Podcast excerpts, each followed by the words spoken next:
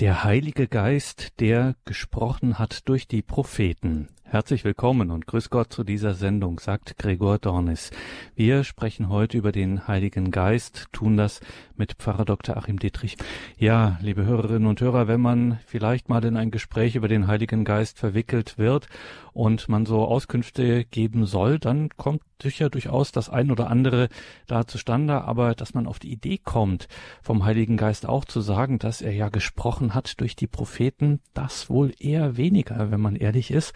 Und ja, dann verwundert es umso mehr, dass diese Formulierung, der Heilige Geist, der gesprochen hat durch die Propheten, in einem ganz wichtigen und zentralen christlichen Text auftaucht, nämlich im sogenannten großen Glaubensbekenntnis, einer der schönen Zungenbrecher, das Niceno Constantinopolitanum, also das Bekenntnis aus dem vierten Jahrhundert, das große Glaubensbekenntnis, da steht das tatsächlich drin vom Heiligen Geist, dass er gesprochen hat durch die Propheten. Und was da so alles darunter fällt, das wollen wir heute mal anhand des Katechismus herausfinden.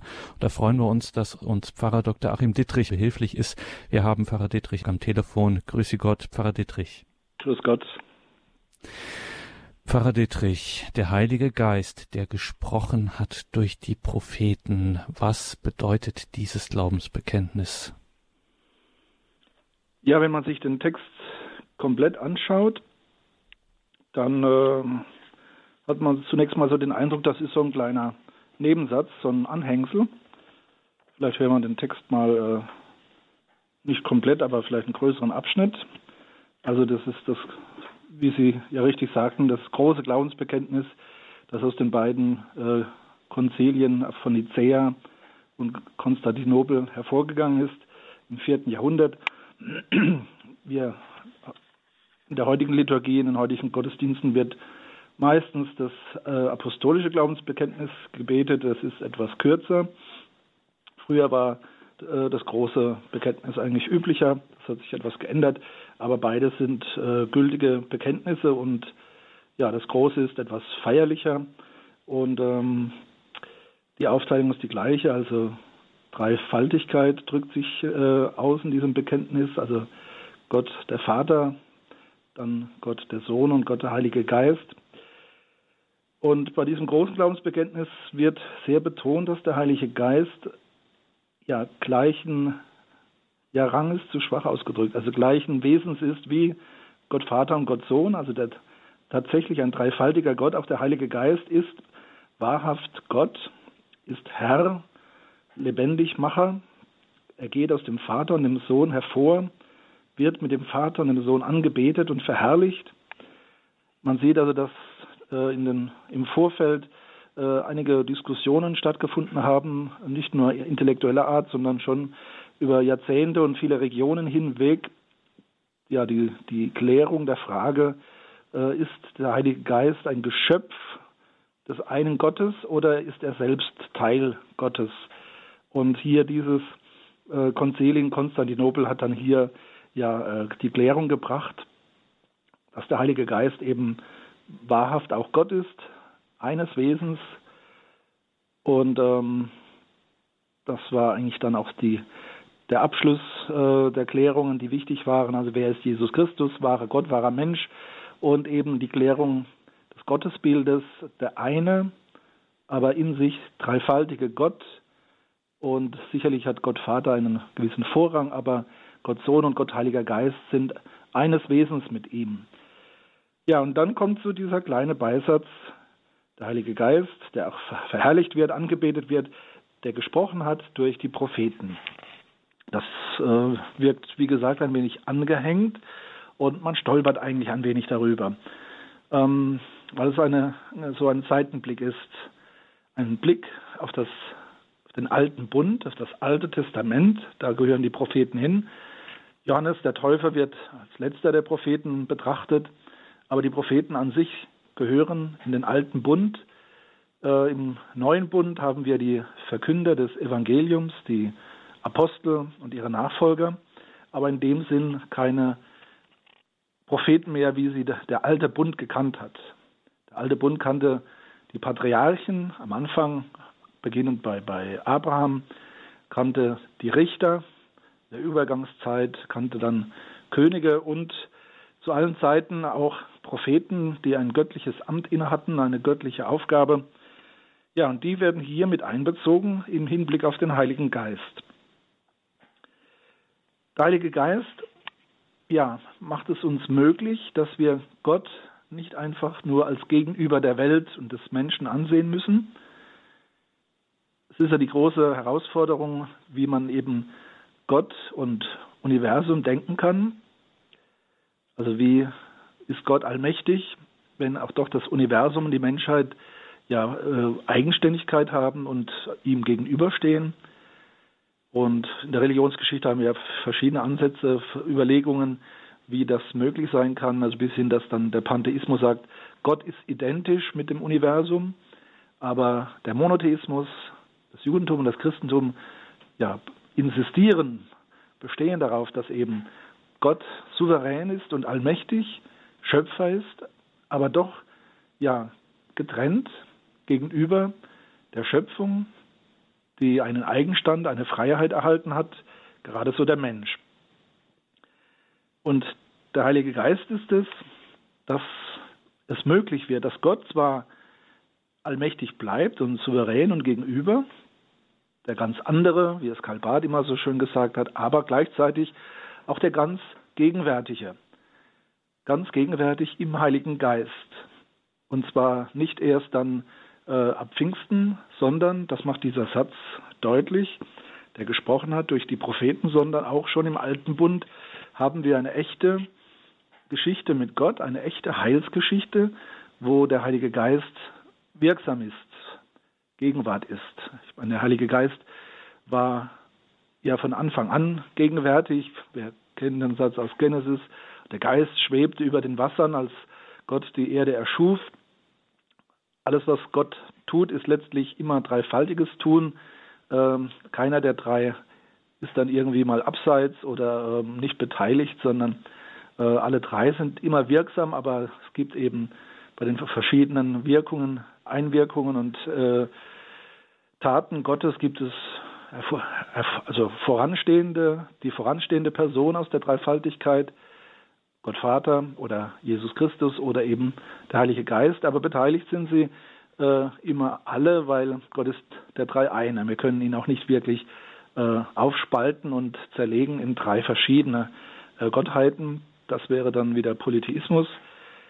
Der Heilige Geist also ermöglicht es uns, dass Gott allmächtiges Gegenüber ist, wahrhafter Herrscher des Alls, aber nicht identisch mit dem All und dennoch gegenwärtig im All, in der Welt, unter den Menschen.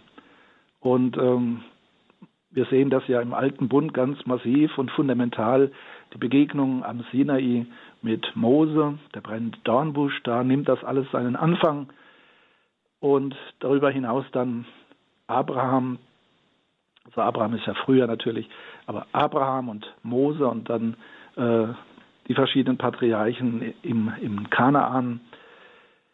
Sie alle haben es wirklich mit Gott zu tun, und zwar nicht einfach so, dass sie über Gott nachdenken und spekulieren oder sich da was einbilden aus einer Sehnsucht heraus oder einer Ahnung heraus, sondern es ist wirklich Gott, der da wirkt, obwohl Jesus Christus später kommt erst, in der Fülle der Zeiten. Und das ist vielleicht äh, auch das Stichwort, dass wir mal im Katechismus uns den Text anhören, ähm, wo dieses Bekenntnis von Nicäa und Konstantinopel aufgegriffen wird der Geist Christi in der Fülle der Zeit. Ich zitiere mal den, die Nummer 717. Moment, das ist mir das Blatt verrutscht. 702. Bis zur Fülle der Zeit bleibt die gemeinsame Sendung des Wortes und des Geistes des Vaters verborgen, ist aber schon von Anfang an am Werk. Der Geist Gottes bereitet auf den Messias vor ohne Volk offenbar zu sein, sind beide schon verheißen, damit sie erwartet und bei ihrem Erscheinen aufgenommen werden. Deshalb forscht die Kirche, wenn sie das Alte Testament liest, nach dem, was der Geist, der durch die Propheten gesprochen hat, hier das Zitat, was der Geist uns von Christus sagen will. Und wird weiter ausgeführt in dieser Katechismus Nummer 702. Unter Propheten versteht der Glaube der Kirche diejenigen, die der Heilige Geist bei der lebendigen Verkündigung und bei der Abfassung der heiligen Bücher des Alten und wie des Neuen Testaments inspiriert hat. Die jüdische Überlieferung unterscheidet das Gesetz, die Propheten und die Schriften. Ja, also wir werden, wenn wir an den dreifaltigen Gott glauben, verwiesen auf die ganze Heilsgeschichte, nicht nur auf die Zeit ab Christus, sondern auch auf die Vorzeit, den ersten Bund, das Alte Testament, die Vorgeschichte, die aber ein echter Teil der Heilsgeschichte ist, die wir nicht also geringschätzen dürfen, die wir nicht einfach auch äh, abtun dürfen als unerheblich oder veraltet, sondern die ein tatsächlicher Teil der Heilsgeschichte ist und entsprechend auch die Worte, die Bücher der Propheten äh, als Teil unserer heiligen Schrift, und zwar wirklich auch vollgültig, Altes, Neues Testament. Sie sind in einem Buch gefasst und werden komplett, auch wenn es manchmal vielleicht schwierig ist, in den geschichtlichen Teilen, werden als Wort Gottes verkündet. All das drückt sich letztlich in diesem kleinen Beisatz aus, der verdeutlicht, der Heilige Geist hat also schon durch die Propheten gesprochen, ist schon im ersten Bund mit Mose und Abraham gegenwärtig. Ja, und in Jesus Christus kommt dann die Fülle der Zeit, wo das alles sein Zentrum hat.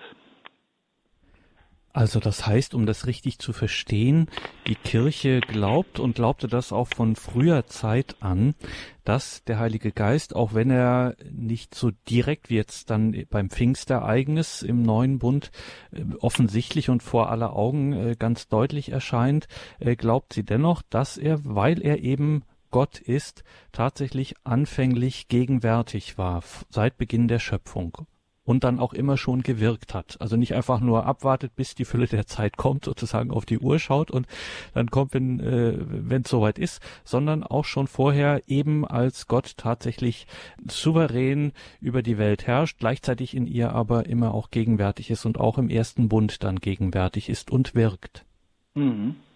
Also das ist jetzt auch nicht irgendwie eine Erfindung gewesen der, der Bischöfe auf den Konzilien im vierten Jahrhundert, sondern wir finden das auch im Neuen Testament immer wieder, wird darauf hingewiesen, dass also ähm, die Verheißung an David, dass der alte Bund also nicht einfach weggewischt wird, sondern im Gegenteil, dass er in Jesus Christus erfüllt wird. Und es drückt sich auch immer eine, eine äh, klare Wertschätzung des Alten Testaments aus. Also zum Beispiel äh, in einer Predigt des Petrus, die in der Apostelgeschichte äh, wiedergegeben ist, und dort wird dann auch eines deutlich gemacht, ähm, der Heilige Geist wirkt im alten Bund im Hinblick auf den zu erwartenden und kommenden Messias, den einen Gesalbten Gottes. Und so sagt dann Petrus in der Apostelgeschichte, von ihm, also Jesus Christus, bezeugen alle Propheten, dass jeder, der an ihn glaubt, durch seinen Namen Vergebung der Sünden erlangt. Also schon die Propheten vor Christus, Jahrhunderte, teilweise bis fast tausend Jahre vor ihm, sie künden mit ihren Prophezeiungen, mit ihren Worten schon vom kommenden Heil in Jesus Christus. Oder andere Stelle im Neuen Testament, der Brief an die Hebräer, da wird gleich im ersten Kapitel, ja, wird dann gesagt, am Ende dieser Tage hat er zu uns gesprochen durch den Sohn, den er zum Erben des Alls eingesetzt, durch den er auch die Welt erschaffen hat. Er der Abglanz seiner Herrlichkeit und Ausprägung seines Wesens ist. Und dann geht es so weiter. Vielmals und auf vielerlei Weise hatte Gott von alters her zu den Vätern gesprochen durch die Propheten. Ich denke, dieser erste Vers im Hebräerbrief ist also auch die unmittelbare Bezugsstelle für unseren Satz im Glaubensbekenntnis im Großen. Also vielmals und vielerlei Weise hat Gott von alters her zu den Vätern gesprochen durch die Propheten. Und dann kommt auch beim Hebräerbrief dann die Verdeutlichung. Das eine ist, also Gott war schon im alten Bund wirksam und gegenwärtig. Und das zweite und dann für uns entscheidende Moment, Jesus Christus wird da vorhergesagt. Also auf ihn läuft alles zu. Jesus Christus ist die Mitte der Heilsgeschichte, ist auch die Mitte der Heiligen Schrift. Also es ist nicht so, dass man jetzt sagt, das äh, geht jetzt streng chronologisch, sondern die Heilige Schrift hat eine Mitte und von der aus sind alle Schriften, auch die des Alten Testaments, dann letztlich zu lesen und zu verstehen. Ähm, das ist auch ein wichtiges Argument, wenn manchmal gesagt wird, also ja, die Christen, die haben ja den Juden ihr, ihre heilige Schrift da, was heißt abgenommen, aber ähm, ja, das ist ja eigentlich gar nicht ihre heilige Schrift, sondern das Neue Testament ist den Christen und das Alte Testament ist den Juden. Wie kommen die Christen dazu, also das Alte Testament für sich zu reklamieren? Das ist nicht nur äh, sinnvoll und erlaubt, sondern nötig, weil im Neuen Testament das auch immer wieder deutlich gesagt wird, auf Jesus Christus läuft alles zu. Auch die Propheten, die äh, teilweise in ganz verschiedenen historischen äh, Umständen gewirkt und gesprochen haben äh, und die natürlich jetzt auch nicht gesagt haben, in so und so viel hundert Jahren wird Jesus Christus in Nazareth auf die Welt kommen, aber die doch auf visionäre Weise davon gesprochen haben, dass Gott sein Volk nicht im Stich lässt, dass er zwar Bundestreue erwartet, die Beachtung der zehn Gebote des Gesetzes, aber dass Gott eben sein Volk nicht im Stich lässt, ihm das Heil schenkt, auch Verzeihung und Barmherzigkeit übt, wenn Israel wieder zu ihm zurückfindet und das alles ja im Prinzip seine Mitte hat und seinen Kulminationspunkt hat in dem einen Gesalbten Gottes, dem Messias, dem Christus. Messias ist das hebräische Wort für Christus, also der Gesalbte, und das bedeutet nichts anderes als äh, der vom Geist Gottes Gesalbte, der Sohn Gottes. Also, liebe Hörerinnen und Hörer, Sie merken es, dieser kleine ja, belanglos erscheinende Nebensatz im großen Glaubensbekenntnis, der gesprochen hat durch die Propheten. Da machen wir ein richtig großes Fass hier auf, wie das oft ist bei den Texten der Kirche, äh, äh, wo wirklich jeder kleine, noch so kleine Satz eine riesige Bedeutung entfalten kann. Wir glauben an den Heiligen Geist, so heißt es in diesem großen Glaubensbekenntnis. Wir glauben an den Heiligen Geist, der Herr ist und lebendig macht, der aus dem Vater und dem Sohn hervorgeht, der mit dem Vater und dem Sohn angebetet und verherrlicht wird, der gesprochen hat durch die Propheten. Und genau das ist heute unser Thema in dieser Sendung mit Dr. Achim Dittrich, dieser Heilige Geist, der gesprochen hat durch die Propheten, vielfach vertont in der Kirchengeschichte, der gesprochen hat durch die Propheten.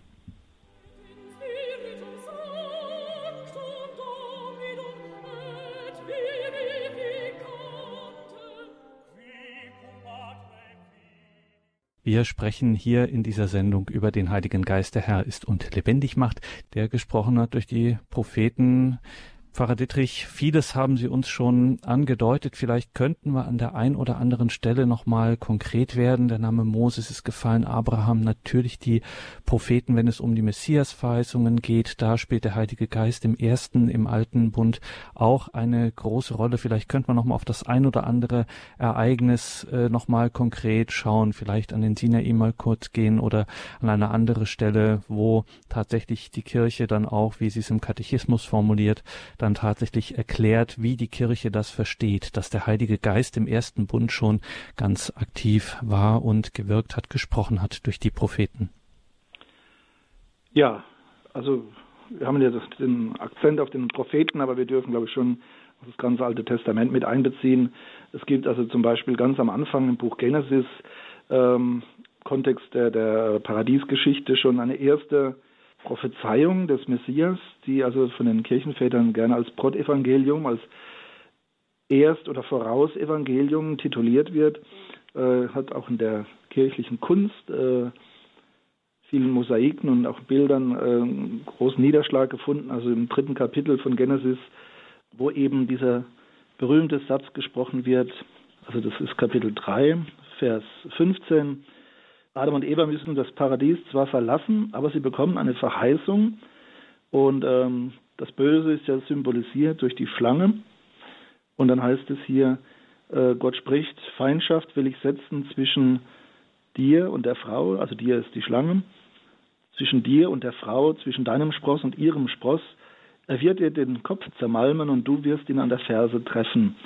Das ist also das sogenannte Brotevangelium, äh, das auch in der Mariologie eine große Rolle spielt. Es wird schon seit frühesten Zeiten hingedeutet auf Jesus Christus.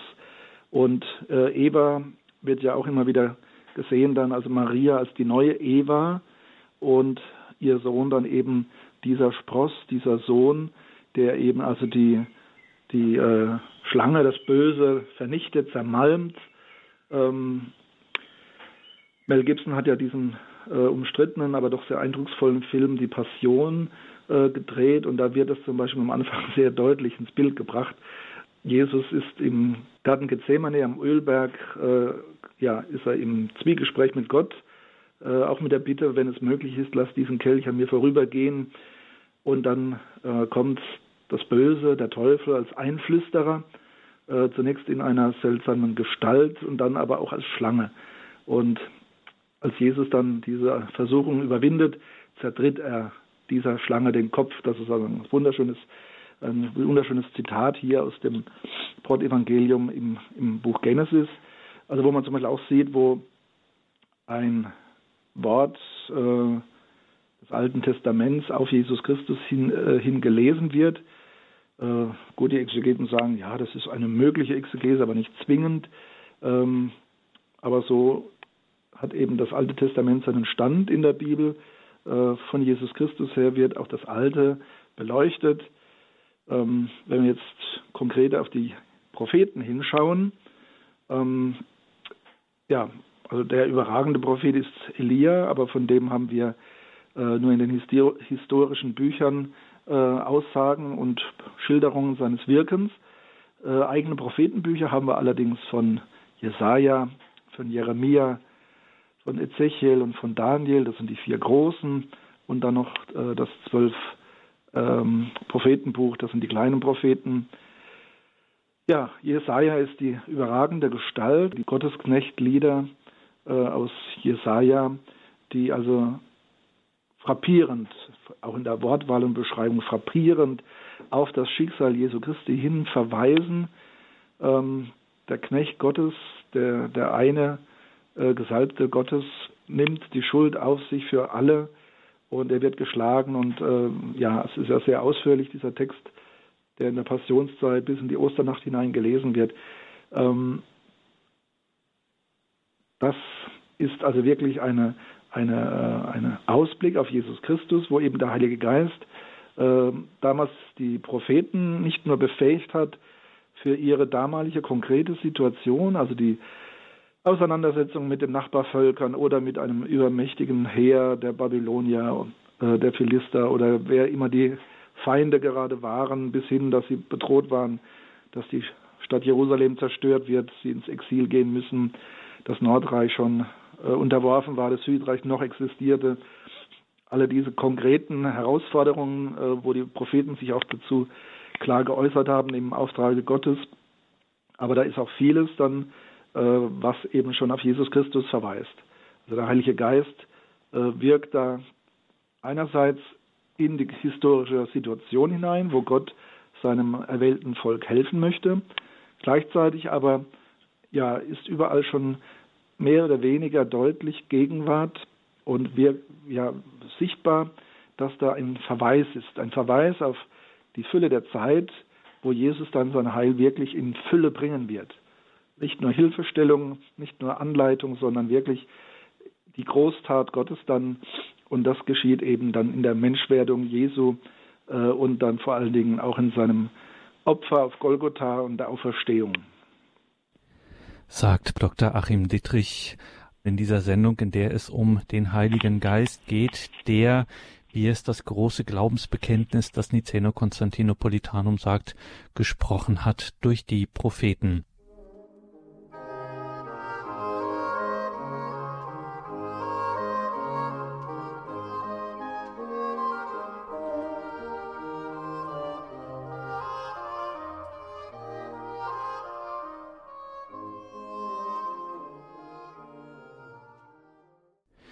Willkommen zurück in dieser Sendung, in der es um den Heiligen Geist geht, der gesprochen hat durch die Propheten, wie das im großen Glaubensbekenntnis heißt. Unser heutiger Referent ist Dr. Achim Dittrich. Dieses Stichwort Liebe, äh, die Verbindung auch zwischen Vater und Sohn und dass eben dieses äh, Motiv der Liebe, was ja das Größte im christlichen Leben ist, auch ganz eng mit dem Heiligen Geist verbunden ist. Ja, er wird ja auch direkt tituliert als Geist der Liebe. Und in unseren Pfingstliedern kommt das ja wunderschön zum Ausdruck, der Geist der Liebe, der in uns einkehren soll. Der Geist, das Liebesband zwischen Gott Vater und Gott Sohn. Äh, und durch dieses Liebesband, durch diesen Geist äh, werden wir befähigt, Anteil zu haben an dieser göttlichen Gemeinschaft. Ja, der Heilige Geist ist eigentlich allgegenwärtig äh, im Handeln Gottes. es geht auch allein da schon los, dass wir die Heilige Schrift nicht wirklich ohne den Heiligen Geist verstehen können. Deswegen äh, ist auch die Bibel Wort Gottes, weil selbst in den Texten des Alten Testaments, manchmal auch in den schwierigen, doch im Gesamtrahmen, im Hintergrund sagen wir mal, ähm, und im Gesamtrahmen ähm, der Geist dieser Autoren äh, geführt hat. Ähm, das ist manchmal nicht ganz so eingänglich und offensichtlich, also gerade bei den äh, brutalen, grausamen Stellen im Alten Testament. Aber das Ganze gesehen äh, spüren wir doch überall, dass hier äh, eine, eine Wahrhaftigkeit, eine Offenbarung Gottes äh, vorliegt, die uns aber nur wirklich zugänglich wird, wenn wir dann auch den Geist in uns wirken lassen oder wenn wir teilhaben an der geistgeleiteten Lektüre der Kirche. Ähm, als Katholiken lesen wir die Heilige Schrift nicht alleine nur, sondern im Rahmen der Kirche, durchaus auch alleine, aber nicht ohne die Kirche und zur Vergewisserung dann auch immer mit der Kirche, weil der Kirche als Ganzer äh, der Geist zugesagt ist. Der Geist ist letztlich der Autor der Heiligen Schrift. Der Heilige Geist also hat in allen Autoren und Propheten äh, gewirkt, als sie ihre Worte geschrieben und gesprochen haben. Und im gleichen Geist muss man auch die alles lesen, äh, vom Buch Genesis bis zur Apokalypse des Johannes, um es in rechter Weise zu verstehen. Die Bibelwissenschaft kann da wertvolle Hilfestellungen geben in der Methodik, in der Klärung des unmittelbaren Wortsinnes, äh, des literarischen, der literarischen Gestalt, aber dann darüber hinaus die weiteren geistigen Bedeutungsebenen, die erschließt uns letztlich nur der Heilige Geist, also der allegorische Sinn oder der moralische Sinn der Schrift oder auch der anagogische Sinn. Äh, wir sprechen ja vom vierfachen Schriftsinn. Und der literarische, das kann auch ein Literaturwissenschaftler machen, äh, aber eben die weitergehenden äh, Sinnebenen der Heiligen Schrift, die erschließen sich im Heiligen Geist. Der Heilige Geist selbst wird von den Propheten auch ähm, in den Blick genommen. Das ist vielleicht ein schöner Abschnitt, den wir jetzt auch noch äh, hier kurz zitieren können. Katechismus Nummer 715. Die Prophetentexte, welche die Sendung des Heiligen Geistes direkt betreffen, sind Weissagungen, in denen Gott in der Sprache der Verheißungen, im Ton der Liebe und Treue zum Herzen seines Volkes spricht und deren Erfüllung Petrus am Pfingstmorgen verkündet. Diesen Verheißungen gemäß wird der Geist des Herrn in den letzten Zeiten die Herzen der Menschen erneuern, indem er ihnen ein neues Gesetz einprägt. Er wird die zersprengten und getrennten Völker sammeln und miteinander versöhnen. Er wird die erste Schöpfung umgestalten und Gott wird in ihr mit den Menschen im Frieden zusammenleben. Also eine große Perspektive, äh, die bei den alttestamentarischen Propheten immer wieder aufleuchtet, dass eben der Messias kommt und dass, der, dass Gott, der Vater, seinen Geist ausgießt in diese Welt, in die Herzen der Menschen und dadurch die Liebe auch in dieser gefallenen Welt möglich macht. Ja, Pfarrer Dietrich, das war eine große Sendung, die wir gemacht haben. Wir haben ganz viel über biblische Worte gesprochen, auch welche gehört. Und ich habe, wenn ich an den Anfang der Sendung gehe, als Sie uns kurz dieses große Glaubensbekenntnis auch noch mal kurz eingeleitet haben, aus dessen Text der Heilige Geist, der gesprochen hat durch die Propheten, das war ja heute unser Thema. Und dieses große Glaubensbekenntnis, das Niceno-Konstantinopolitanum, das steht ja, wie Sie am Anfang erläutert haben, gerade dafür, dass eben hier die Dreifaltigkeitslehre in einer gewissen Weise zu einem ähm, ersten Fixpunkt kam, dass man eben hier nochmal feierlich bekannt hat, dass es den einen Gott in drei Personen ist, dass sie Gott Vater, Gott Sohn, Gott Heiliger Geist eines Wesens sind. Und es hatte sich so in der, ja, in der Geschichtsschreibung ähm, hatte sich mal eine Zeit lang, das ist gar nicht so lange her, so etabliert, na ja, das ist quasi eine Erfindung. Das haben sich da so halbgare philosophische Theologien äh, in der frühen Kirche herausgebildet, die da so ein komisches Konstrukt da äh, sich irgendwie ausgedacht hätten.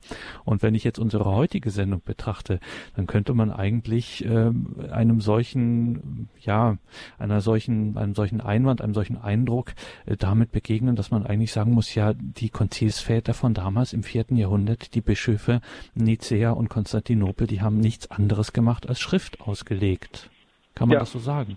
Also wie gesagt, die stehen, äh, also diese Bekenntnissätze stehen auf gut biblischem Grund, sind also durch die neutestamentlichen Schriften auch wirklich äh, mehrfach abgesichert, äh, auch von der Intention, jetzt nicht nur von irgendwelchen Wortbezügen also wie eingangs gesagt, der Heilige Geist ist wirklich das große Geschenk und die, die große Wirkmacht Gottes, die, die uns befähigt, einerseits freie Menschen zu sein, also eigene Persönlichkeit mit eigenem Willen, eigenem Verstand, ähm, eben nicht nur Instinkt geleitet oder äh, irgendwie fremdgesteuert, sondern wirklich freie Wesen, aber gleichzeitig auch nicht einfach getrennt von Gott zu sein, sondern die Möglichkeit zu haben, ähm, an der Perspektive Gottes und auch in seiner Dynamik, in seinem Wirken teilzuhaben.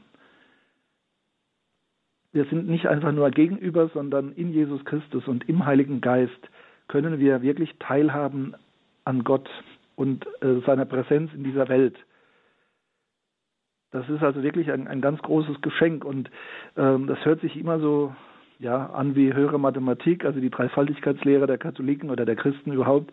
Aber ich habe das in den letzten 20 Jahren peu à peu verstehen gelernt und verstehen dürfen, ähm, was für ein großes Geschenk das ist und ähm, da, dass da eben auch diese, dieser Dualismus zwischen Gott und den Menschen äh, aufgehoben wird, ohne dass der Mensch jetzt ähm, seiner Freiheit beraubt wird und ohne dass Gott äh, irgendwie nur zu einer all ja, so einer Macht, einer unsichtbaren Macht wird, aber die letztlich unpersönlich ist und letztlich dann doch in der Verfügung des Menschen liegt. Also der Heilige Geist ist ein, ein Riesengeschenk und ähm, wir sollten uns das nicht nur am Pfingsten klar machen, äh, dass alles, was wir tun, ob wir beten oder ob wir die Heilige Messe feiern, ob wir die Sakramente empfangen, ob wir die Heilige Schrift lesen, egal wie wir teilhaben am, am, am Leben der Kirche und an Jesus Christus, immer geschieht es im Heiligen Geist. Also da haben Sie es gehört, liebe Hörerinnen und Hörer, was für ein großes Geschenk. Danke, Pfarrer Dittrich, für diese Sendung.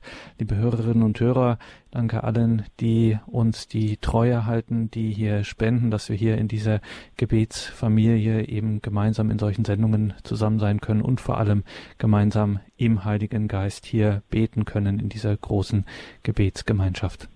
Ein großes Geschenk, haben Sie gesagt, Pfarrer Dittrich, und damit uns das auch wirklich ordentlich ins Herz geht und nicht wieder verflüchtigt, sondern dass wir uns dessen immer mehr bewusst werden und den Heiligen Geist immer mehr wirken lassen, sind, ist es nicht verkehrt, wenn wir Sie zum Abschluss dieser Sendung noch um den Segen bitten. Ja, gerne. Herr Jesus Christus, du sendest uns vom Vater her den Heiligen Geist, der uns hineinnimmt in die göttliche Dynamik, in die göttliche Liebesgemeinschaft. Wir bitten dich, hilf uns, dass wir uns dem Geist nicht verschließen, dass wir unsere Herzen öffnen, dass wir uns bewegen lassen vom Heiligen Geist, dass wir wahrhaft Zeugen und Werkzeuge der göttlichen Barmherzigkeit in der Welt sein können. Das gebe der dreieinige Gott, der Vater, der Sohn und der Heilige Geist. Amen. Gelobt sei Jesus Christus. in Ewigkeit. Amen.